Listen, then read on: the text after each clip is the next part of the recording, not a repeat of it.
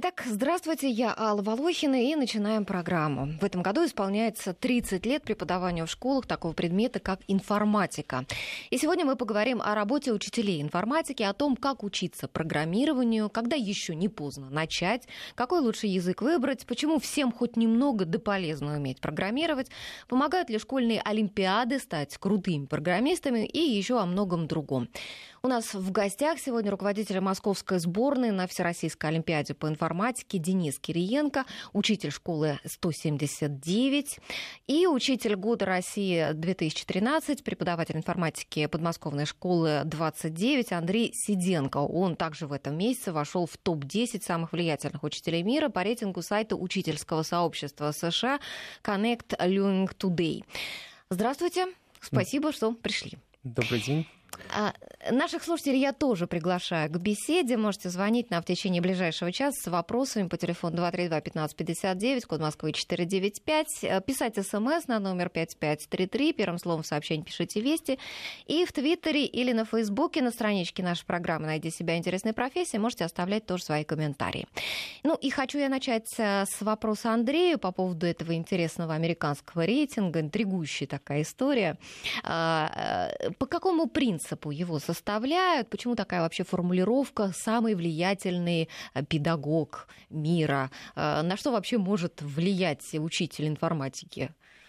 Ну, честно говоря, вообще само участие в этом рейтинге было для меня таким сюрпризом, потому что все это происходило независимо от нас, от тех людей, которые попали в этот рейтинг. То есть каким-то образом вас разыскали? Да, по всей То есть никаких по... заявок вы не подавали, да, как-то вас нет, нашли? Нет, нет, ага. да. То есть это было все заочно. Видимо, они оценивали индекс цитируемости, упоминаний в сети, потом какие-то были какие-то определенные очные конференции, на которых а, были представлены в том числе и мои доклады, мои статьи. И каким-то образом так получилось, что вот и попал в этот рейтинг. А какие, а какие доклады ваши статьи были вот особенно популярны? О чем вы писали? В основном о виртуализ... системе виртуализации ну и их применение на уроках.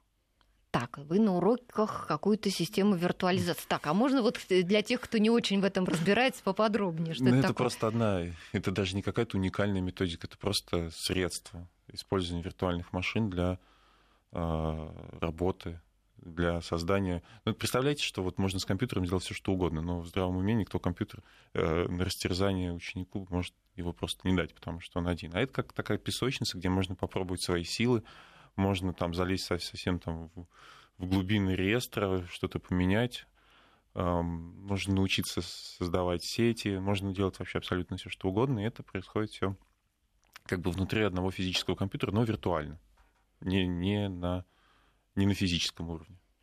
Ну хорошо, вот вы попали в этот рейтинг, да? А что вообще дает учителю вот э, попадание в какие-то вот такие и другие э, некоторые рейтинги? Да на самом деле такого ничего особенного. Также продолжаю работать, как и работал.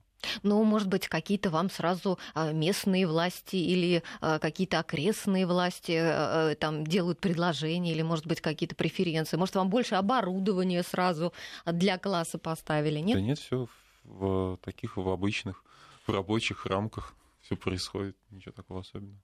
Понятно. Ну, э, скажите, вот э, э, подключайтесь, Денис, тоже вот к нашей беседе. Скажите, пожалуйста, вот какой вообще сейчас уровень российских учителей информатики? Вот а, Андрей тут с, с визуализацией работает. Я думаю, что многие учителя информатики вообще по стране и не слышали об этом и о каких-то таких подобных вещах.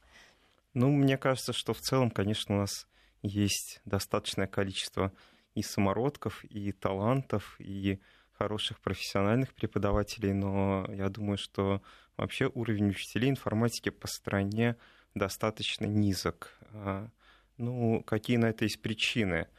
А, тут, чтобы преподавать в школе информатику, нужно иметь два таланта. Нужно, во-первых, э, иметь талант э, учителя и, скажем, иметь склонность призвания к этому и разбираться в компьютерах, разбираться компьютеров, программировании.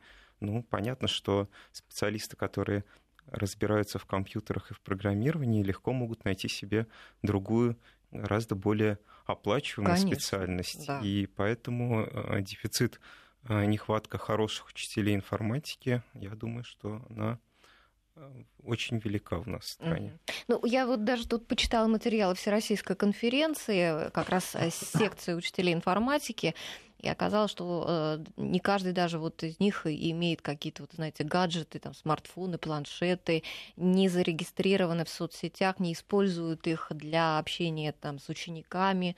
Э, даже вот каких-то таких элементарных вещей вот не пользуются. Вот, вот проблем с этим, да? Ну, да, я думаю. Ну, такие вещи, они, конечно, со временем будут появляться. Там и гаджеты, и соцсети, это же массовое явление. Ну, а вот э, каким образом привлечь действительно квалифицированных специалистов, а не просто умеющих пользоваться гаджетами mm-hmm. и соцсетями, это совсем другой вопрос. А что-то сейчас делается для этого? Вот как привлекают? Ну, мне кажется, что нет. Особо я бы не заметил никаких... Э, ну, вот вы-то как-то с Андреем привлеклись. Вот почему вы пришли в эту профессию? Почему не пошли там куда-нибудь в разработчики, еще куда-то? Андрей. На самом деле, как-то вот такой достаточно уже распространенный вопрос, потому что ну, тут есть понятие какого-то призвания, на самом деле, есть склонности определенные к преподаванию. Ну, вы когда эту склонность почувствовали? Вот вы учились, да, или, или когда вы, не знаю, там, э, может быть, в каких-то кружках вы преподавали, там, в лагерях или где-то, где вы почувствовали эту склонность к преподаванию? У меня родители педагоги, поэтому оба. Поэтому мне как-то вот это близко было изначально. Вот сама, чем они занимаются, потому что они всегда приходят с такими, хоть уставшие, но всегда там рассказывают такие интересные вещи. То есть уже как-то с детства это было. А затем, когда закончил школу, поступил в педагогический вуз и, собственно, там уже с первого курса и работал в школе. У вас была практика, да? Да, конечно. Mm-hmm. То есть это была и практика, и уже непосредственно сама работа, которая вот уже с детьми и ну, кружок, не урок, конечно, но тем не менее, все равно. Денис, а вы через кружки, да? Пришли? Ну, примерно так. То есть я, скажем, даже через летнюю школу. Я в конце э, обучения в школе в старших классах ездил в летнюю школу, ну, математическую. Мне там сильно нравилось, и я уже, окончив 11 класс, сразу же поехал туда, там, вожатым, преподавателем. Потом, соответственно, вел кружки, когда учился в э, университете. Я-то, я как раз по образованию математик.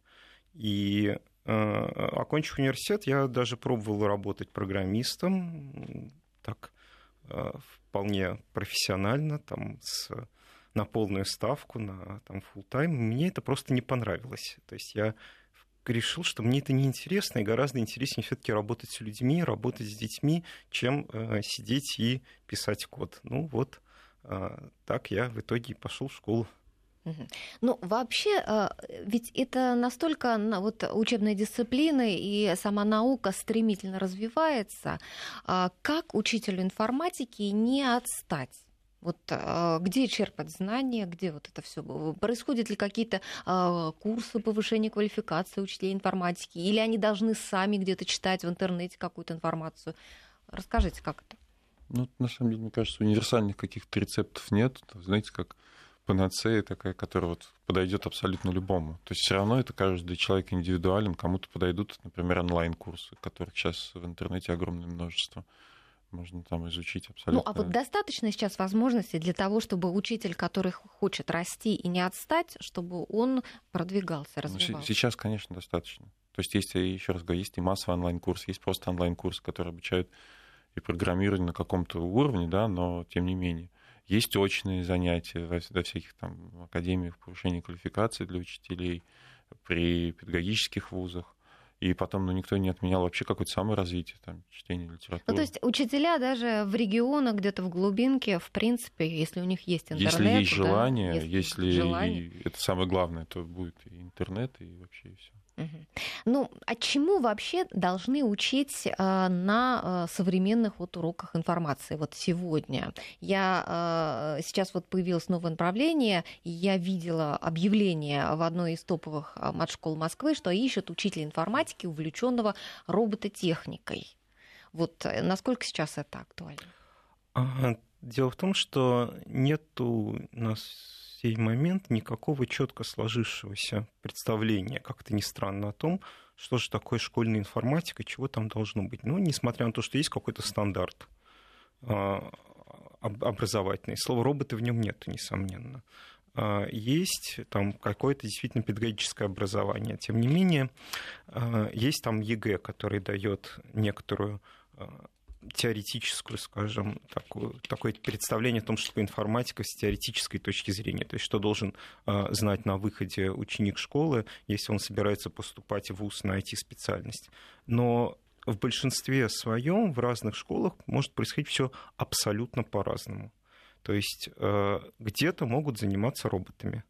Это здорово, это интересно, это э, там, позволяет привлечь там, школьников заинтересовать их, несомненно. Где-то вот там у меня там другая методика, у меня там школьники решают много-много разных задачек а, таких ну, алгоритмического содержания скорее. Где-то там пишут какие-нибудь графические приложения, где-то вообще не занимаются программированием, в лучшем случае там работают в Word или в Excel, хорошо, если в Excel научат работать а то, может быть, вообще ничего этого не происходит. Нету никакой сложившейся традиции. То есть э, непонятно, да? Нет общего требования, какими компетенциями должен владеть выпускник школы, который прошел курс а, информатики. Ну, есть понятие стандарта общего образования, полного среднего образования, но он, новый стандарт, настолько размыт, он настолько неконкретен, что там нельзя там, сказать, там, должен ли школьник уметь там, знать, что такое троичная система счисления, или достаточно там, двоичная система счисления. Но это я говорю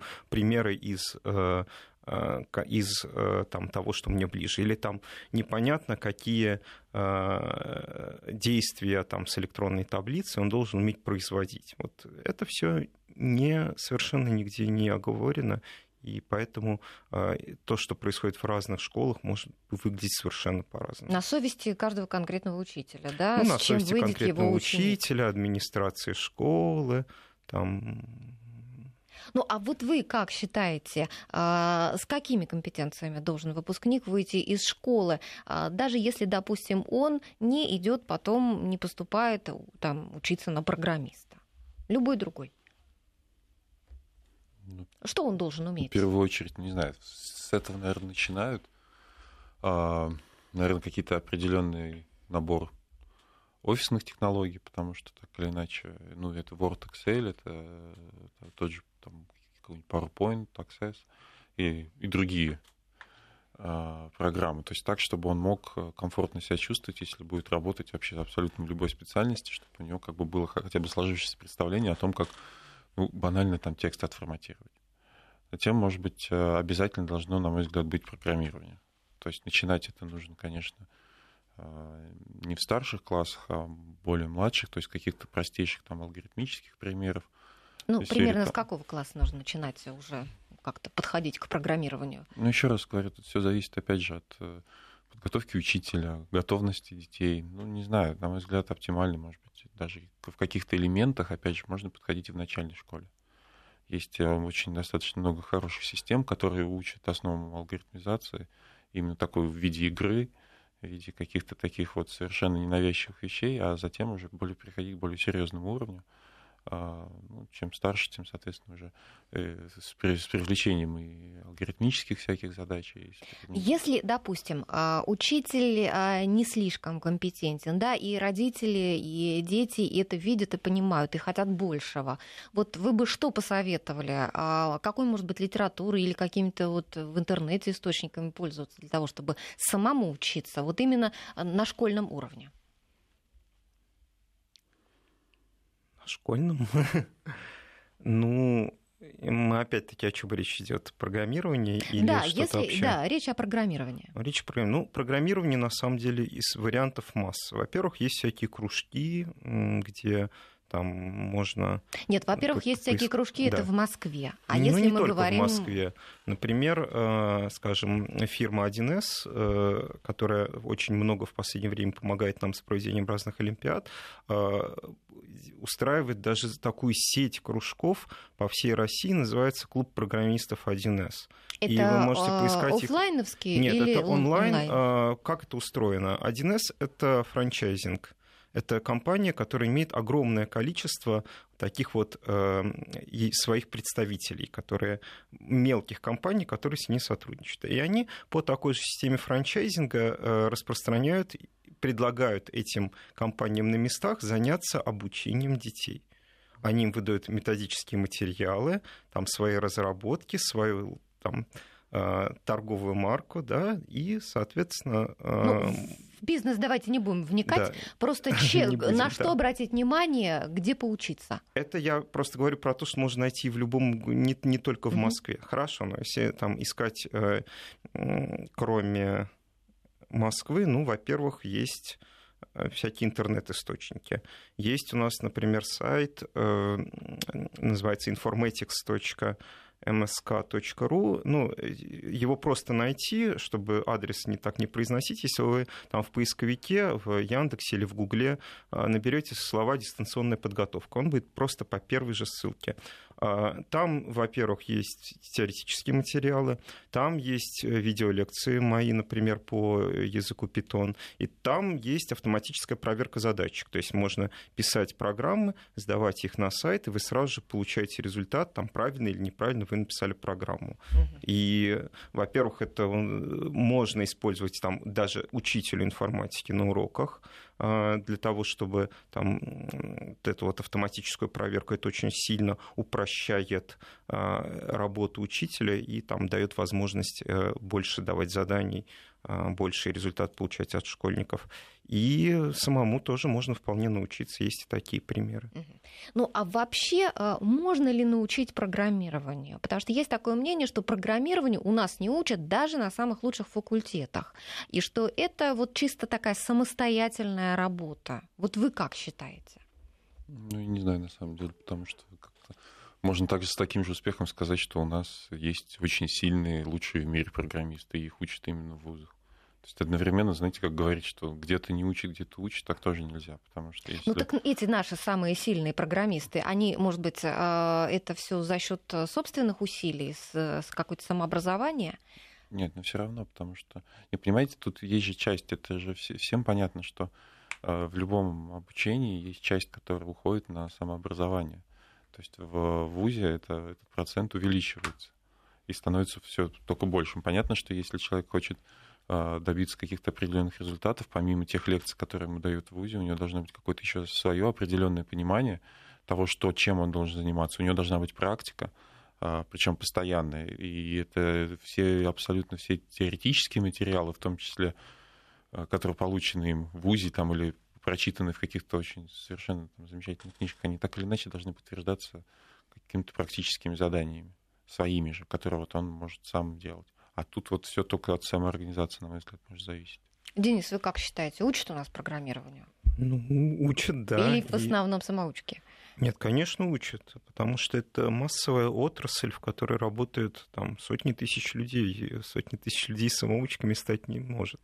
Несомненно, там, здесь Андрей прав. И, э, несомненно, должна быть какая-то часть самообразования, но в целом это такая нормальная обычная профессия, как учат. Врачи же учат, там строители же учат. Нельзя же стать врачом-самоучкой. Ну, это другое совсем. Это совсем другое. Вопрос от слушателя пришел. А с чего нужно начинать? С какого языка программирования? Вообще, какой выбрать? Или, может быть, какой выбрать первым? Вот такой вопрос. Ну, на мой взгляд, ладно, если мы берем вот именно такой алгоритмический язык, который же непосредственно, который занимается кодом, то есть мы, если от убрать э, такие среды, как там коду, который только готовит как ребенка через различные графические элементы к, к такому серьезному программированию, то, ну, может быть, на мой взгляд, э, я бы я вот сейчас вот немножко, вот раньше я бы сказал, еще год назад я бы сказал Паскаль, и вот только Паскаль. И с него надо начинать. Сейчас я уже думаю, что и Питон тоже. С него тоже можно начинать.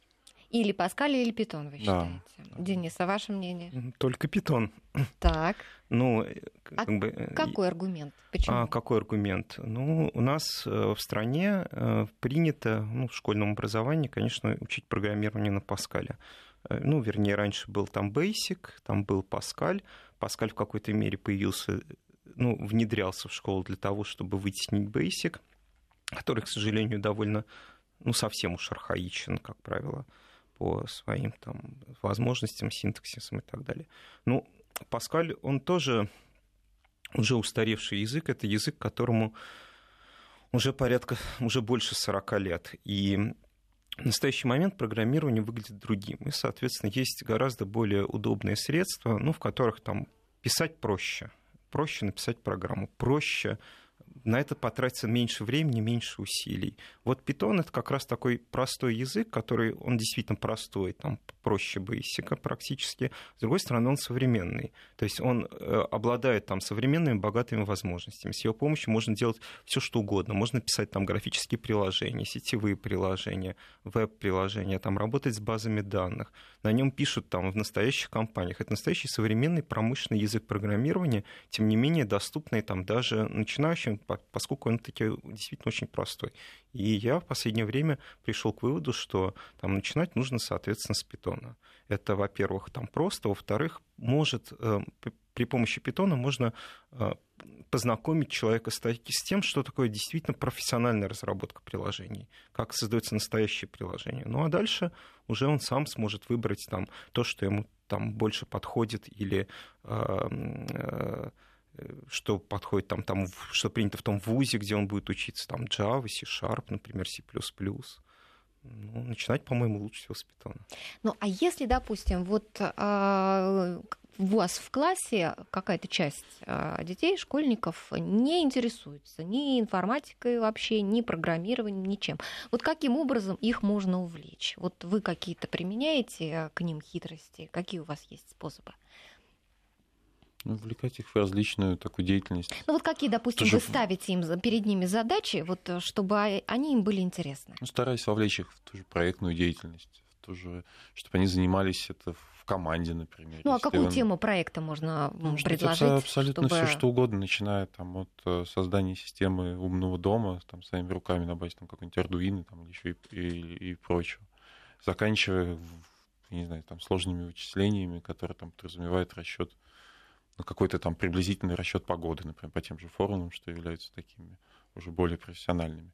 Вопрос просто, мне кажется, тут ну, не бывает. Интерес-то так или иначе есть. Просто вопрос в том, как его можно мотивировать. Вытащить. Да, да, Вытащить да. То есть так, так или иначе что-то да интересно будет, потому что, ну, в общем-то, нужно, может быть, правильно сформулировать задачу. Ну, или, например, попробовать предложить решить э, примеры, которые пригодятся ему, скажем, на других уроках по физике или по математике или по химии, там, например, алгоритм, который автоматически решает какую-нибудь формулу. Ну, то есть так или иначе все равно есть какие-то определенные ну, такие, скажем, подходы, которые, опять же, нельзя сказать, что так, вы будете использовать вот это, вот это и вот это, и у вас там абсолютно у всех получится. Эм, это не совсем так. То есть тут каждый ребенок, он уникален, и к нему тоже подход соответствующий. Поэтому... Ну, вот меня как раз интересовали какие-то конкретные интересные задачки, которые можно поставить перед детьми, что вот в школе можно решать. Денис, у вас вот в школе, конечно, очень э, жесткие отборы, дети приходят мотивированные и уже вот направлены примерно в эту сторону потому что школа математическая. А, скажите, вы какие вот ребятам интересные задачи предлагаете? Ну, у меня несколько другой подход, а, в том смысле, что я не ставлю целью вот прям таки каждому ребенку найти ключик, найти то, что ему интересно.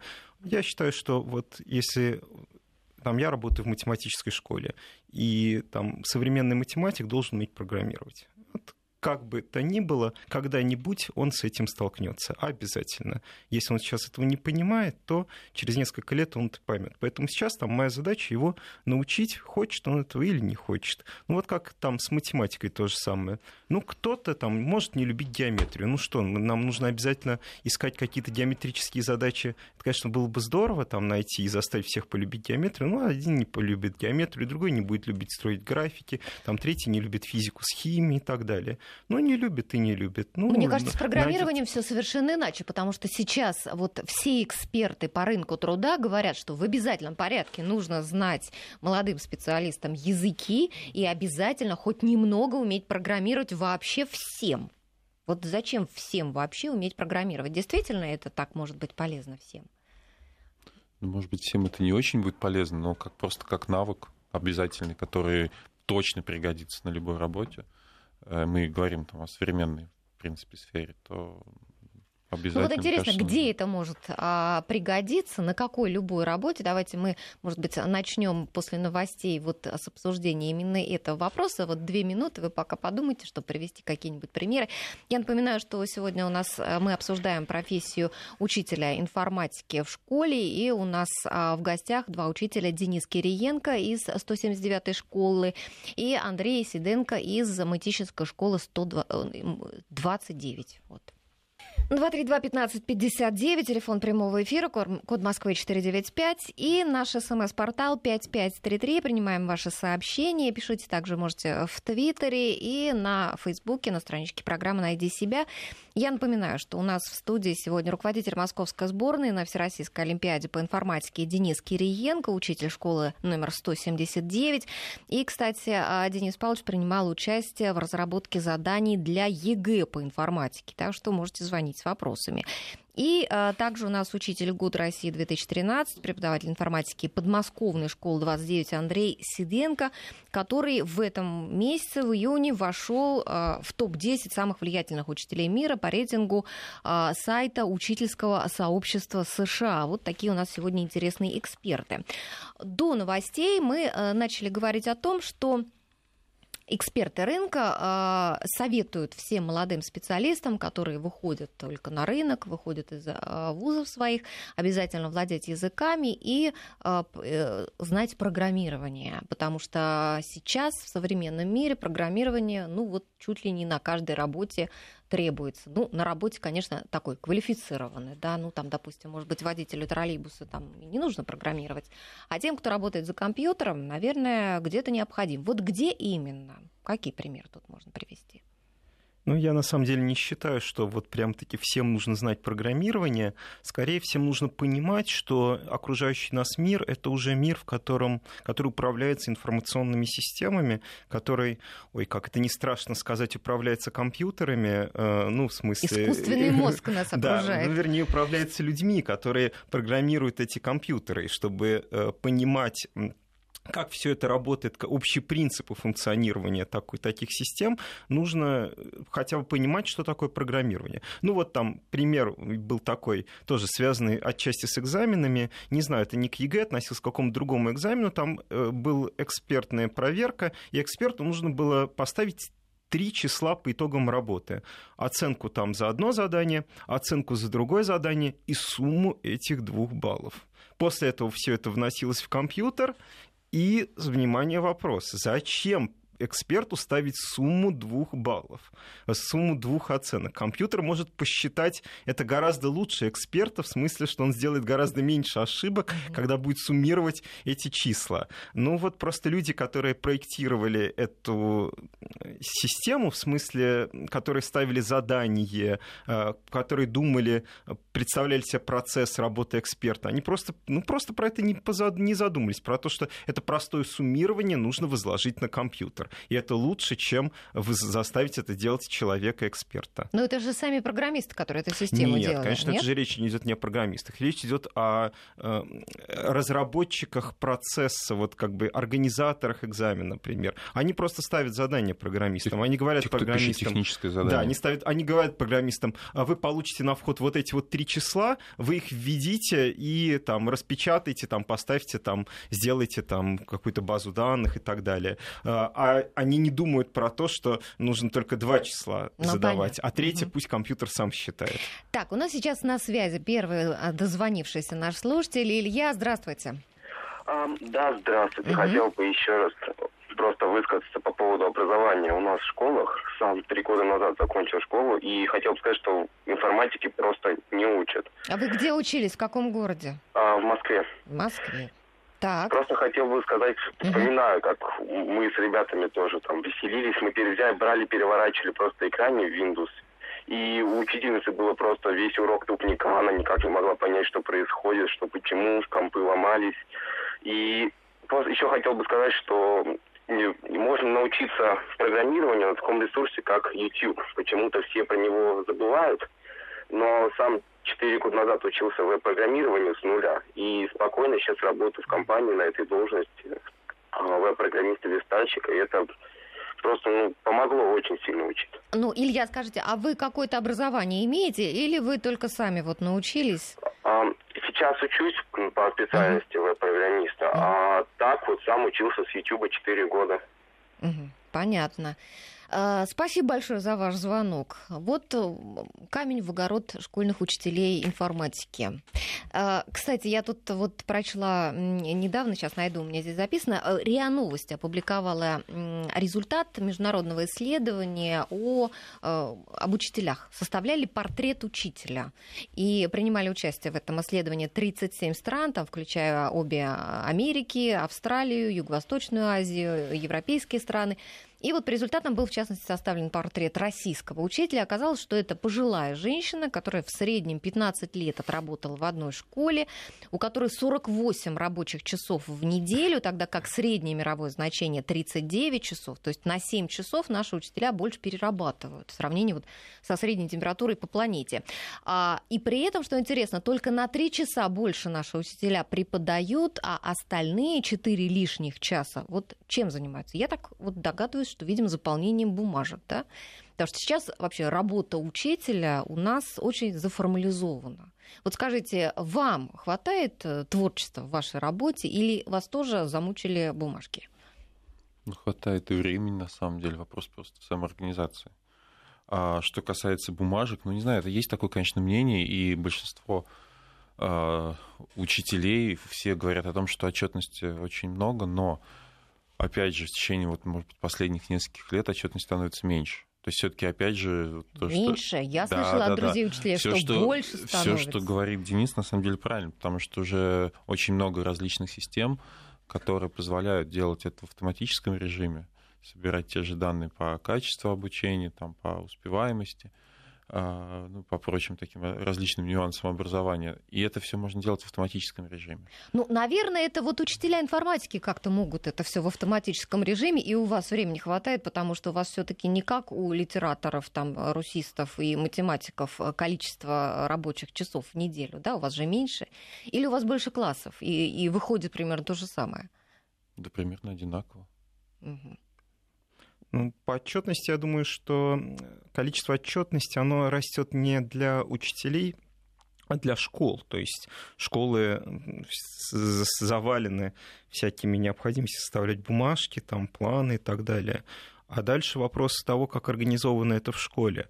А, то есть администрация может это переваливать на там, рядовых учителей может иметь там, специальный штат, там по 10 завучей бывает в школах, которые занимаются только этими самыми бумажками. В этом случае учителям такой бумажной работы достается немного. Так что это скорее вопрос организации процесса уже на уровне конкретной школы. Ну, вот меня бумажками не мучают. Я, я, Вам я, повезло. Я, нет, да. я, я не дам себя мучить бумажками. Ну и потом ну, есть сейчас и федеральные, и региональные системы сбора отчетов. То есть, ну, действительно, просто если там один раз... Есть и электронный журнал, который вот весь год я наблюдаю, как на Фейсбуке, у меня друзья-учителя все жалуются, что он бесконечно ломается, невозможно вообще его заполнить, только все заполнишь в муках, и вдруг раз все исчезло. Или просто все оценки за там, несколько месяцев исчезли. Тоже такой был эпизод в этом году. Вот получается, там программисты что-то такое вот намутили? Ну, есть гипотеза, поскольку это речь идет о конкретном московском журнале, а, а, то есть гипотеза, что действительно это просто проблемы разработки архитектуры э, журнала, то есть он просто не был рассчитан на такие нагрузки, которые на него взвалили. А что ж тут неожиданно? Вот... Э? Ну, понятно, что неожиданно. Миллионы пользователей на журнале МРКО. это же и предполагалось ну, по-видимому, плохо предполагалось. То есть те, кто... Одно, на самом деле, что значит предполагалось? Можно поставить тех задания, э, то, что журнал там должен выдерживать миллион пользователей. Но одно дело там поставить тех задания, а во-вторых, э, как протестировать журнал на реальной нагрузке, если ну, пока в него не войдет миллион пользователей. То есть можно, конечно, разрабатывать, тестировать, потом мы пускаем его в реальную в продакшн, и все, жизнь становится совсем другой. Картина совсем другая. Учителя стали бета-разработчиками. Это ну, я да, где-то вот да, читала такое да. интересное да, сравнение. Ну, это вот, может, тоже по журналу. Мы, например, работаем в журнале уже 8 лет, у нас еще не было никогда никаких проблем абсолютно. Ну, Андрей, Вообще вы... какие-то у меня сегодня гости образцово-показательные. С документами ну, мы не, нету, Это у меня не московская школа. У меня не московская школа. Мы сейчас говорим о разных системах, о том, что ту систему, на которую вам жалуются, мы не в ней.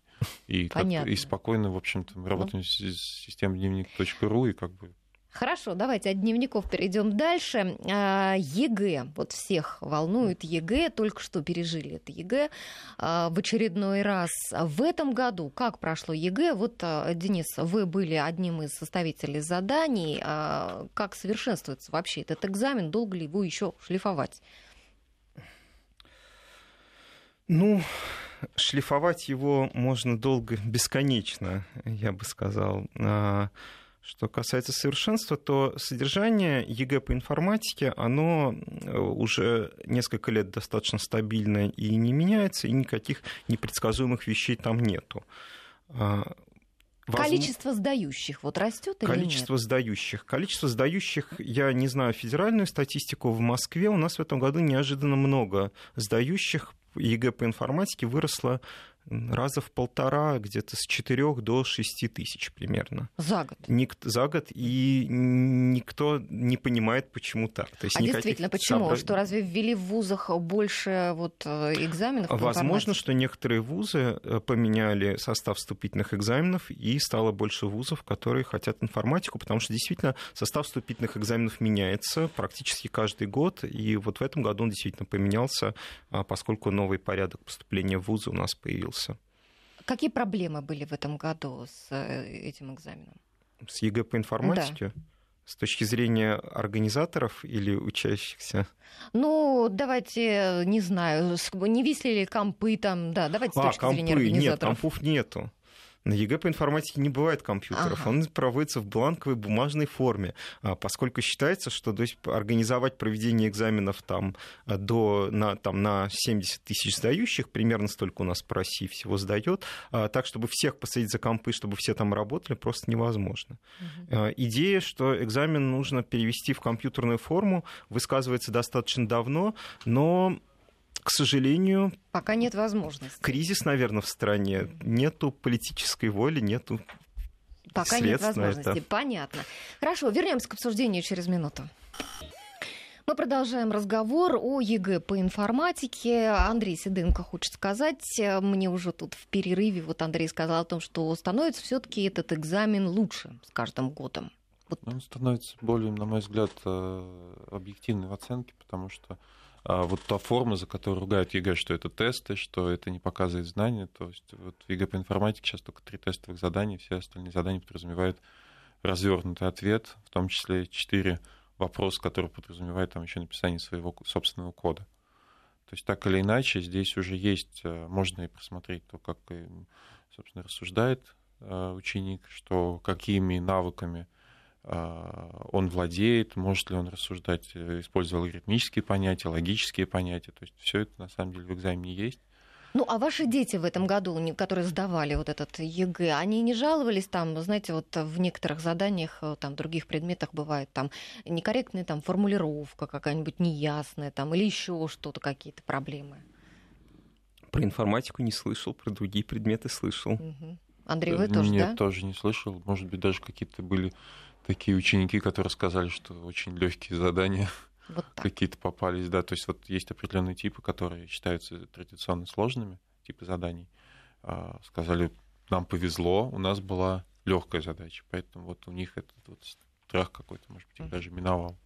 Давайте затронем Олимпиады по информатике. Вот есть такой, э, некоторые придерживаются такого мнения, что э, школьники-олимпиадники, вот именно по информатике, они в дальнейшем могут стать хорошими программистами. Есть ли здесь какая-то связь или это совершенно независимые вот одно от другого вещи?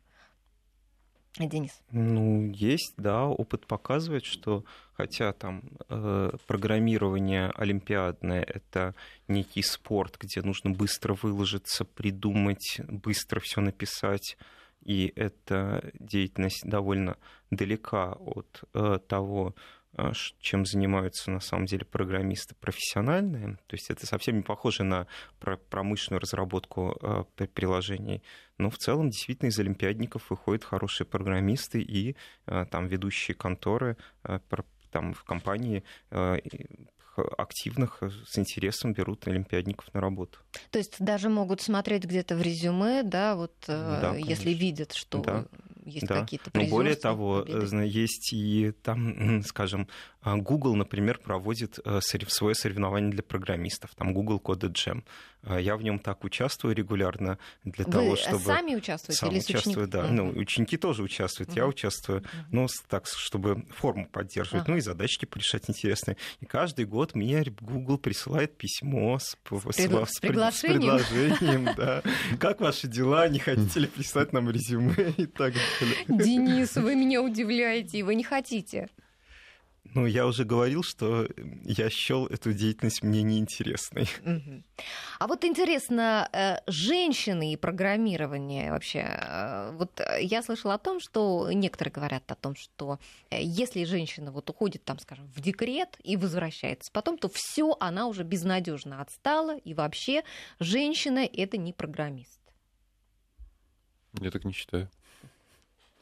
Есть, может быть, нет. Я слышал о таком мнении. Например, я могу просто опираться на свой опыт. Угу. Есть и учащиеся, есть, которые впоследствии становятся, именно выбирают эту профессию и достаточно успешны в работе. То, что вы упомянули про декрет, но тут вообще профессия программиста идеально подходит, потому что можно работать спокойно удаленно никаким образом не присутствуя в офисе, и тем более поддерживать, ну, так скажем, вот эту вот рабочую форму, мотивацию к обучению, э, не к обучению, а вот именно к тому, что как бы навык э, вот этого кода не пропадает. Если вы выпадете там на 2-3 года, у вас как бы все равно все сохранится, потому что это такая, может, может быть, абсолютно удаленная работа. Ну, а девочки вот у вас на уроках как схватывают вот, в сравнении ну, с мальчиками? Результат очень хорошо выдают? схватывают. Вот у меня в этом году на Всероссийской Олимпиаде от школы было пять призеров и один победитель Всероссийской Олимпиады. Вот победитель девушка, угу. который выступил лучше всех наших мальчиков. Угу. Да, то есть это абсолютно, знаете, может быть, такой миф, который... Гендерный миф, да? Ну, ну это, да, скорее всего, зависит. просто традиция какая-то такая, что вот мальчики больше занимаются техникой, компьютерами и так далее, но девушки вполне себе э, не уступают им по способностям. Ну, а бывают вот э, пожилые программисты или это профессия молодых? Вот, вот что с возрастом происходит с теми, кто программирует? Уходят они из этой э, профессии? Ну, во-первых, мы еще, наверное, столько не прожили, чтобы наблюдать пожилых программистов, а, поскольку отрасль-то растет э, сильно в последнее время, и там тех, кто пришел в отрасль массово там 20 лет назад, все-таки еще не доросли до пенсии. Но люди обычно становятся там руководителями проектов э, там, и там, с ведущими разработчиками вполне достаточное э, количество людей там преклонного возраста с большим опытом а, работает, несомненно. А, давайте еще, знаете, я вспомнила, хотела спросить о таком немножечко к Олимпиаде, вот туда-обратно вернемся.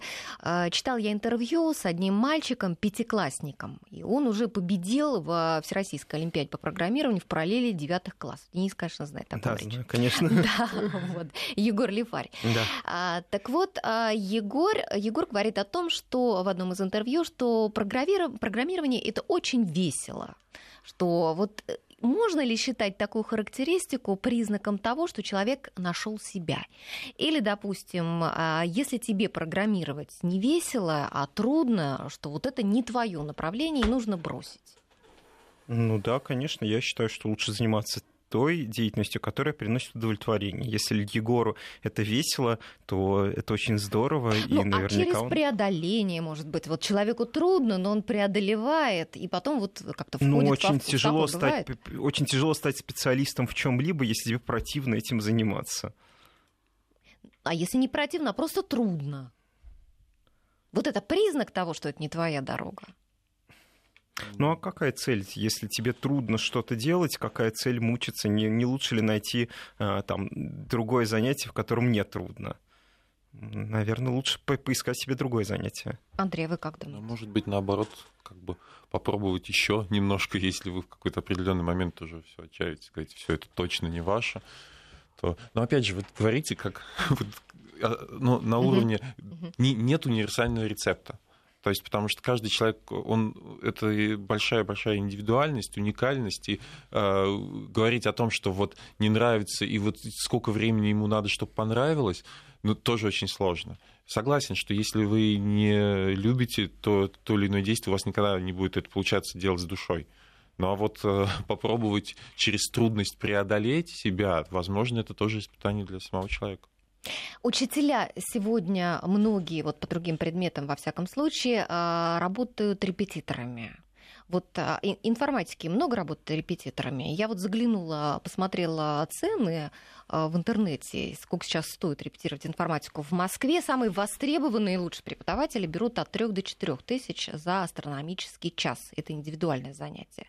Ну и там 2 тысячи в паре э, или по скайпу, и там 2000 э, берут среднего уровня э, преподавателей. Ну и студентов можно найти подешевле. Вот э, занимаются репетиторством информатики, массово ли это? Ну, я не занимаюсь. Но коллеги ваши, слышали вы об этом? Коллеги тоже не занимаются. Тоже даже не слышу. Не слышали. Это скорее специальная работа, работа репетитором, чтобы заниматься там. На это уходит много времени. Если ты много работаешь в школе и там действительно вкладываешь в школу душу, у тебя не останется времени на то, чтобы еще и репетиторством заниматься. Понятно. Ну, хорошо. Э, Заканчиваем мы уже программу. Э, Давайте, может быть, да- дадим еще какие-то советы тем, э, кто, может быть, сейчас выбирает школу, да, там, для своих детей, да, может быть, родители выбирают. Вот если они предполагают, что ребенку будет требоваться хорошая там, информатика, да, как узнать об этом, что вот в школе хорошая информатика? Ну, посмотрите на результаты там Олимпиад или почитайте отзывы. То есть ее не только же в Отзывы какие делают. только не встретишь, в том То числе есть и... есть, например, школы, там, лицей информационных технологий, например, которые там олимпиадами не занимаются, но у них совсем другая сфера деятельности. Ну, вот тяжело, тяжело что-то сказать. Ну, тем не менее, можно посмотреть вот такой маркер, как Олимпиады, да? Ну, как это дети выступают. единственный какой-то числовой измеритель, который может хоть как-то что-то упорядочить. Потому что дальше уже мы же не можем дальше сказать, что вот я знаю школу, где там действительно прекрасно занимаются робототехникой. Это одно направление. Есть там лицей информационных технологий, где там с детьми занимаются проектными деятельностью. Это другое направление. Мы их сравнить не можем. Это совсем... Нельзя сказать, что вот это лучше, чем вот это. Это несколько разные отрасли, несколько разные направления. Кому-то понравится одно, кому-то понравится другое. И сравнить это очень тяжело. То есть все равно здесь вопрос везения тоже какой-то присутствует. Ну да. Взгляд, Тут тоже можно как-то сказать. На мой взгляд, родителям нужно еще обращать помимо информатики, надо, ну, на самом деле, больше внимания обращать на то, как преподается математика, физика, то есть какие-то более смежные предметы, потому что, Конечно, мы без мат-аппарата никуда не Естественно, денешься. да, потому что мы когда говорим об информатике, ну и сегодня мы, собственно, целый час это обсуждали, что, в принципе, при большом желании можно изучить этот предмет и, и Самостоятельно. самостоятельно. Спасибо большое. Сегодня у нас в гостях были учителя информатики Денис Кириенко и Андрей Сиденко. В следующее воскресенье у нас в гостях будут эксперты, с которыми мы обсудим исследования Министерства образования и науки по уровню зарплат выпускников вузов. Молодые специалисты каких факультетов и вузов сегодня получают лучшие предложения.